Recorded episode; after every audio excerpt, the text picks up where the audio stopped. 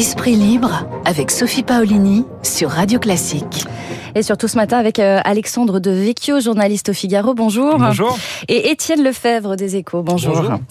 Emmanuel Macron va s'envoler dimanche pour euh, le fort de Brégançon, avec forcément un œil sur la situation sanitaire. On a franchi la barre des 1000 malades hospitalisés dans les services de soins critiques. Le nombre quotidien de nouvelles contaminations reste au-dessus des 25 000, selon les chiffres de Santé publique France publiés hier. Un nouveau conseil de défense sanitaire aura lieu dans le courant du mois d'août. Et surtout, le chef de l'État va se pencher sur la préparation de la rentrée, avec plus qu'une incitation à la vaccination. 6 à 7 000 centres qui vont être installés près des établissements scolaires. Mais évidemment, la nouveauté qui a retenu l'attention cette semaine, c'est le nouveau protocole sanitaire dans les écoles, dans les lycées. Pas de passe sanitaire ni d'obligation vaccinale à l'école, mais les élèves non vaccinés qui seront priés de suivre l'école à distance en cas de contamination dans une classe, euh, quand les élèves vaccinés pourront continuer à suivre les cours en présentiel. C'est plus qu'une incitation, Alexandre de Vecchio. Oui, hein, c'est un peu la même hypocrisie qu'avec le, le pass sanitaire. Alors peut-être que effectivement c'est nécessaire, que la crise sanitaire, la pandémie euh, l'exige, mais c'est effectivement une manière euh, d'obliger euh, les parents à vacciner leurs enfants, et ça risque effectivement de, fracturer la société, de créer une école à deux vitesses. On voit les, les difficultés scolaires de certains enfants, ils ont peut-être pas besoin de ça. Je pense que le, le gouvernement fait le pari de la même manière qu'il avait fait le pari avec le pass sanitaire euh, que les gens vont se faire vacciner euh, avant la rentrée. C'est une forme euh, de chantage. Moi, je trouve que c'est pas forcément sur le plan démocratique ce qu'il y a de plus intéressant. Ils ont jugé que face à l'urgence, il fallait procéder, il fallait procéder ainsi. L'avantage, c'est que ça peut accélérer la, vaccination. Le, le, le coût, c'est que ça peut fracturer durablement la société française, à mon avis, laisser des traces dans un climat qui est déjà délétère. Et surtout, est-ce que c'est réaliste? Est-ce que c'est applicable? Euh, Est-ce qu'on peut comme ça faire des, des distinctions Je pense qu'il faudra faire preuve de souplesse à la rentrée parce que c'est pas applicable tel quel, sauf si vraiment il y a, y a un, un, effet vaccination absolument massif, mais, mais pour l'instant on n'y est pas. Sur la méthode, c'est euh, il y a des choses à discuter. Le, le terme évincé des élèves euh, qui était dans le protocole est repris par Jean-Michel Blanquer, c'est quand même un peu étonnant d'y aller comme ça. Alors que moi, sur le fond, le fait de dire euh, on va pas euh, recommencer à, à, arrêter des cours et à renvoyer des élèves chez eux alors que euh, 80-90% de la population est vaccinée, euh, ça c'est quelque chose que je partage et que beaucoup de Français partagent. les gens vaccinés aujourd'hui ne comprendraient pas euh, qu'on leur remette des contraintes et euh, l'école arrêter les courses, c'est une contrainte considérable. Il y a un point dont on n'a pas encore parlé qui va poser un gros problème à la rentrée, c'est la question des enseignants parce que les enseignants, alors le ministre de l'Éducation dit qu'ils sont vaccinés à 80%, mais on ne sait pas très bien d'où sort ce chiffre. Il veut pas publier son. C'est une étude visiblement de plutôt sur questionnaire, et on, ça paraîtrait très compliqué de renvoyer des élèves non vaccinés chez eux si on a des enseignants qui font cours alors qu'eux-mêmes ne sont pas vaccinés. Donc la question du de la vaccination des enseignants va être euh, très directement posée, et ça c'est un sujet, euh, je pense, très sensible. Alexandre oui, de la même manière que la police euh, n'est pas obligée de, de se faire vaccinés, donc on va avoir des contrôles possiblement, théoriquement, moi je crois que tout ça est théorique, dans les restaurants euh, de policiers euh, pas vaccinés pour obliger les consommateurs, pour vérifier que les consommateurs sont bien vaccinés. Donc là, on est dans le, le paradoxe. C'est pas qu'ils sont bien vaccinés, c'est s'ils ont le pass sanitaire. S'ils ont le pass sanitaire, oui. Euh, mais on est dans le et paradoxe et dans une forme d'absurdistan si tout cela est vacciné. Encore une fois, je crois que c'est une forme de, de bluff et de chantage pour accélérer la vaccination. Mais voilà, ça pose question dans les écoles. Moi, j'étais d'une génération où on nous a parlé de vivre ensemble. Bah, effectivement, le virus, mais aussi euh, la manière dont il est, est géré, je trouve, n'est pas très vivre ensembliste. Mais c'est vrai qu'à l'école, euh, en même temps, le, le, la vaccination obligatoire, c'est quelque chose. Euh, qui paraît évident pour, pour, pour les enfants à l'école primaire. Mais à ce, ce moment-là, il faut, il faut la rendre obligatoire. Hein. Je, je, pense, je pense que c'est le débat aussi euh, aujourd'hui. Je pense. Je, je pense qu'à moi encore, il... encore une fois, je suis pas forc forcément hostile à la vaccination obligatoire. Je pense qu'il est important de se faire vacciner et que si sanitairement on a peur d'emboliser de nouveau les hôpitaux et de bloquer la société, oui, il faut rendre euh, cela obligatoire. Mais à ce moment-là, il faut le faire avec euh, un délai raisonnable, s'assurant que techniquement on peut vacciner tout le monde, puisqu'à la rentrée techniquement, ça me paraît difficile de le faire pour tout le monde avant la, la rentrée, étant donné les délais de, de, vaccination. Fait, euh, tous les ados, Donc il faut, il faut un délai raisonnable et un travail euh, de conviction. Là, le risque, c'est que euh, on génère, et bon, peut-être on va en parler tout à l'heure, une mm. minorité radicalisée, voilà, qui, qui, mm. qui durablement rompra avec le, le, le, le, pacte républicain. Et je pense que si on avait fait la vaccination obligatoire, cette minorité aurait été beaucoup plus minoritaire. peut-être au départ, et ça aurait suscité des, des des, oppositions, mais on aurait fait un travail de, de conviction. On n'aurait pas eu l'impression qu'il y avait une forme de pensée unique euh, instaurée euh, par le haut. Mais est-ce que la vaccination obligatoire euh, des, des profs, hein, si, si, ça venait à être sur la table, ce serait pas allumer un second feu alors que celle des soignants déjà pose quelques difficultés? Alors, celle des soignants pose quelques difficultés, mais j'observe qu'on en parle quand même plus beaucoup. Euh, parce que euh, on a vu euh, dans les enquêtes d'opinion que nouvelle mobilisation hier à l'hôpital de Lyon. il y a quand même mais dans l'opinion, c'est considéré comme quelque chose de normal et d'assez évident parce que ça fait encore une fois aussi partie des obligations des, des, des soignants et dans, dans, leur statut par ailleurs. Ils ont déjà des obligations et, et donc c'est pas considéré comme choquant.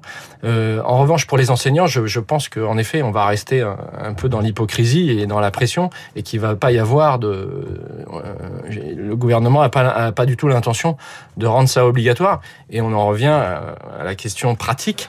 Il risque d'y avoir une, mise en œuvre à la rentrée un, peu, euh, peu problématique, comme on a déjà eu euh, beaucoup de choses pendant cette crise sanitaire où euh, l'éducation nationale euh, annonçait euh, des grands principes et ensuite sur le terrain, ça avait beaucoup de mal à suivre. Là, l'annonce tombe quand même, tombe quand même un, 29 juillet, enfin un 28 juillet, on est fin juillet. Il reste dans un mois, c'est la rentrée. C'est quand même à mettre en application pour les enseignants, les professeurs. Ça fait partie des problèmes de méthode que je poserai. oui, je disais le délai, délai raisonnable, capacité. Que les syndicats disent quand même qu'ils n'ont jamais été informés sur les précédentes réunions qu'ils ont pu avoir avec le ministère de l'Éducation nationale, jamais été informés de, la teneur de, cette exclusion quand même. Oui, et je pense que le, vrai problème symbolique dans tout ça, c'est que euh, on est dans des mesures euh, catégorielles et on est dans une société qui déjà est archipélisée avec un certain nombre de minorités, de groupes, de communautaristes, etc. Et je crois que euh, même si c'est temporaire, ça participe de toute cette fracture, la manière dont on, on dont on gère cette crise. Et encore une fois, il y a un scénario positif, c'est que le grand bluff, je dirais, fonctionne et qui est euh, assez de vaccinés pour que la société puisse reprendre finalement à la rentrée sans qu'on se préoccupe tellement euh, de ceux qui ne sont pas vaccinés. Mais le risque, si le, pic est derrière nous, le, le risque, c'est que ce qui est un, un, blocage, euh, que ce soit pas possible, que et qu'il y ait un blocage quand même conséquent, et que là, on reste sur une crise durable. Et je pense que dans ce cas-là, il aurait été préférable de, de, de proposer la vaccination obligatoire le, le, plus tôt possible et d'entreprendre un travail euh, de conviction, puisque ça va devenir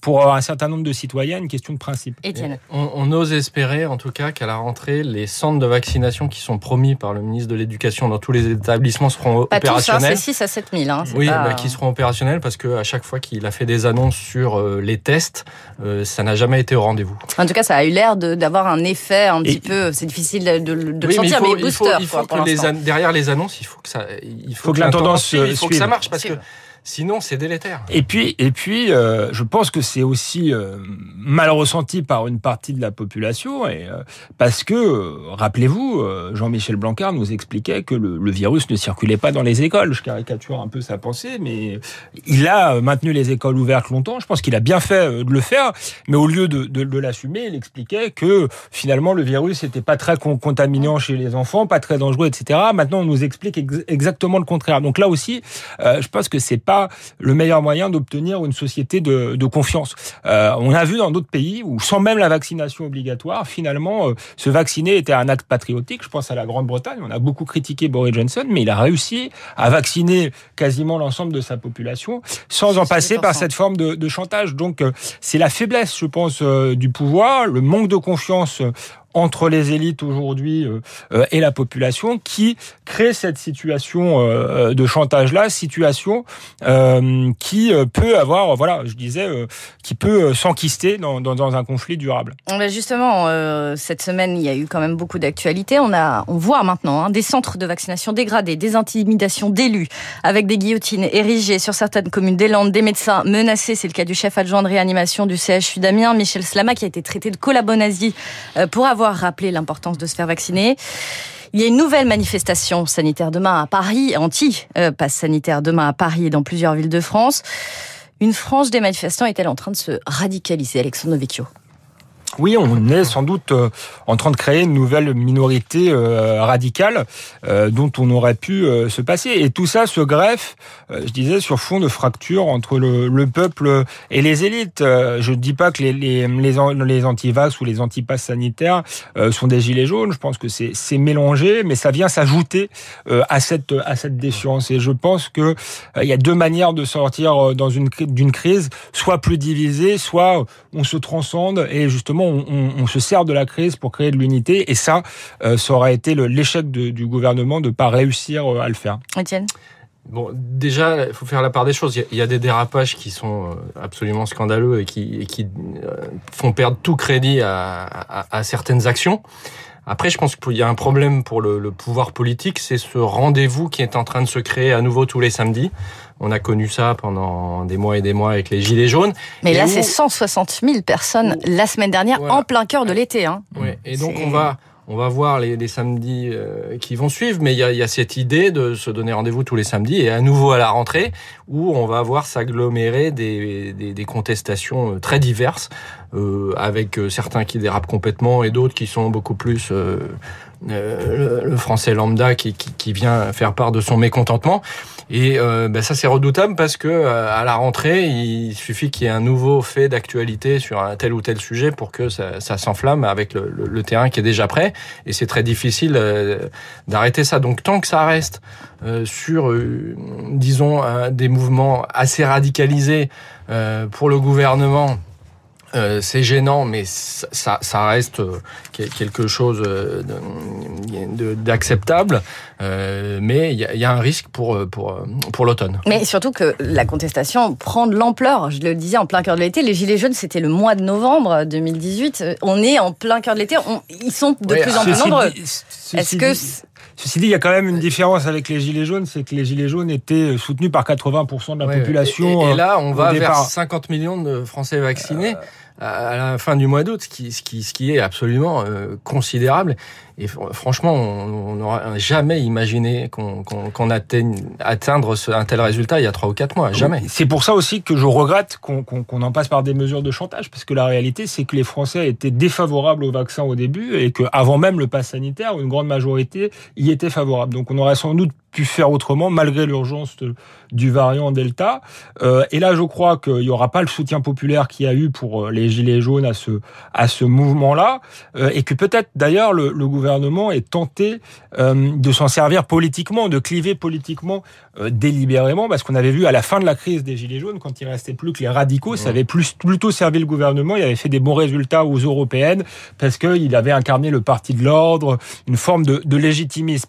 Donc sur le plan électoral pour le gouvernement, ça peut être euh, intéressant, mais je pense que c'est pas sain démocratiquement parce que je pense que ce, cette minorité qui est radicalisée, le risque de ne plus revenir euh, dans le, j'allais dire, dans le giron de, de la démocratie, d'être hostile définitivement euh, aux, aux, institutions. Est-ce qu'on a besoin de ça dans ce pays? Je crois. Ça crée quand même une fracture très profonde. Exactement, et je crois que voilà, quand, quand on est un démocrate, quand on quand on veut rassembler le pays, euh, on, on, ne joue pas à cliver comme ça. Alors, je suis pas certain qu'il y ait des, des, des arrière-pensées politiques, mais en tout cas, le, on a vu certaines phrases, celle de Gabriel Attal qui, qui, qui ressemblait un peu à celle de Benjamin Griveaux au moment des Gilets jaunes, où disait ceux qui fument des clopes euh, et qui roulent en direct diesel. On a l'impression que le gouvernement reproduit les mêmes erreurs. Est-ce qu'il le fait euh, délibérément ou est-ce qu'il n'apprend pas de ses erreurs? Ça, c'est voilà. Il y a quand même une note du service central du renseignement territorial en début de semaine révélée par le Parisien, qui dresse des similitudes entre euh, les antipasses et les gilets jaunes, même si euh, fédèrent peut-être pas autant, mais des similitudes. Donc, qu'est-ce qu'il faut y voir? Mais il y a, peut-être euh, des, des, des, des points de rapprochement parce que de toute façon on dit les gilets jaunes, mais c'était une oui, mouvance euh, extrêmement hétérogène euh, dé- dé- déjà au départ. Donc euh, et puis après, euh, faut pas oublier non plus qu'il y a d'autres sujets euh, qui peuvent générer de la contestation. Le prix du pétrole et de l'essence est, aujourd'hui au niveau qu'il avait atteint juste avant la crise des gilets jaunes. Donc c'est peut-être une coïncidence, mais donc il n'y a pas que le vaccin qui suscite du mécontentement parmi ces manifestants. Et 160 000 manifestants, c'est quand même un chiffre. hein. Certaines figures de la droite souverainiste, comme ou, ou radicales comme Florian Philippot, tentent d'ailleurs d'en récolter euh, les fruits, si je puis dire. Florian Philippot qui euh, mènera demain, qui sera à la tête d'un défilé euh, sur la Covid demain. On entend beaucoup moins euh, Marine Le Pen. Elle joue euh, la prudence. Bah, Marine Le Pen est dans une stratégie de dédiabolisation euh, et de normalisation. Elle regarde les, sondages euh, comme tout le monde et, on la sent euh, mal à l'aise. hein. D'ailleurs, comme l'est une partie de la droite. Je pense que, de manière générale, l'opposition a tort de ne pas suffisamment travailler, d'avoir de, calculer, je dirais, ses positions sur les sondages. Je pense que le pays a besoin d'une colonne vertébrale idéologique, d'une éthique, euh, et que le courage politique euh, paie euh, toujours plus que le, que le calcul politique. À court terme, non, mais à long terme, oui. Étienne Lefebvre. Bah, c'est quand même assez étonnant de voir le, ce, ce retour sur la, le devant de la scène de Florian Philippot qui avait quand même complètement disparu. Et euh, c'est pas, une- L'occasion de. c'est pas une bonne nouvelle pour Marine Le Pen. Euh, dernier petit point, je voudrais qu'on aille assez vite, mais euh, je voudrais vous parler du sondage du, de l'étude qui était dans le Figaro cette semaine, climat social délétère. Euh, constat sans appel, les atteintes à l'intégrité des physiques, euh, coups et blessures notamment, n'ont jamais été si nombreuses en France. Plus de 350 000 agressions constatées sur les six premiers mois de l'année 2021 contre 320 000 sur la même période en 2019, en quelque sorte, qui était euh, l'année de référence hors confinement. Alexandre Devecchio, c'est inquiétant. Oui, c'est pas nouveau. Euh, J'allais dire, certains diront c'est de la faute du, du confinement. Moi, je crois pas du tout. Je pense qu'on a un problème structurel. On avait Jean-Marie Le Pen au second tour en 2002. Le thème euh, était déjà euh, l'insécurité. On parlait du sentiment d'insécurité. Je crois que là, la bonne nouvelle, c'est que peut-être on va en voir enfin un consensus sur le, le diagnostic. Maintenant, il faut un consensus aussi sur les causes euh, de l'insécurité. Je pense que euh, mettre de la police partout ne pourra pas tout résoudre, même s'il faut sans doute euh, plus de forces de l'ordre. Il y a problème aussi de, de politique pénale, de, de, de, de réponse aujourd'hui euh, de la justice. Il faut euh, que la politique régalienne marche sur ses deux pieds, les forces de l'ordre d'un côté, la justice de l'autre. Étienne Lefebvre, la sécurité, ce sera le thème de la campagne? Alors c'est euh, le thème de la campagne, ça c'est euh, pour certains le veulent, euh, notamment du côté des Républicains et, et du Rassemblement National, mais c'est absolument pas du tout l'intention de- d'Emmanuel Macron, qui lui justement a très peur de ça et veut absolument porter le, le- les thèmes sur les, les thématiques économiques et sociales. Euh, donc il va y avoir une bataille de communication pour savoir quel est le thème, comme à chaque fois de, la présidentielle, puisque sur le terrain économique, bon, il y a eu des bons chiffres de la croissance aujourd'hui, et il y Bruno Le Maire lui-même essaye de, porter le débat là-dessus. Euh, je pense que ça, ça sera, euh, ça sera un des grands enjeux de cette présidentielle. Très vite, en 30 secondes, la rentrée s'annonce quand même très très chaude. Sur Il y le a beaucoup beaucoup de dossiers, il y a les réformes, il y a les mouvements potentiellement sociaux, il y a... Je- euh, La sur- campagne. Sur économique et social, pas forcément, parce que si, si le variant Delta, euh, si, si le pic est derrière nous, euh, bon, il y aura ces problèmes dans l'éducation, ces problèmes liés à la vaccination, ces tensions, ça c'est sûr. Mais euh, les réformes, elles vont pas être, euh, la réforme des retraites, ça, ça va pas revenir avant 2022, donc il va pas y avoir de, de, de, de grands mouvements sociaux autour des réformes, et le quoi qu'il en coûte va continuer, donc euh, ça anesthésie quand même beaucoup les choses. Alexandre Oui, je pense qu'il va continuer jusqu'à la présidentielle, mais que il faudra pas que les Français soient, soient naïfs là-dessus. Hélas, à un moment ou à un autre, euh, il va falloir payer le, le, le coût euh, de la crise. Euh, et effectivement, on est anesthésié avec le, le quoi qu'il en coûte. Ce quoi qu'il en coûte était nécessaire, euh, mais il faudra redresser le, le pays et ne pas rester dans l'illusion que l'argent magique va fonctionner indéfiniment. Merci beaucoup, messieurs. Alexandre Devecchio du Figaro, Étienne Lefebvre des Échos. Il est 8h, il est 9h sur Radio Classique.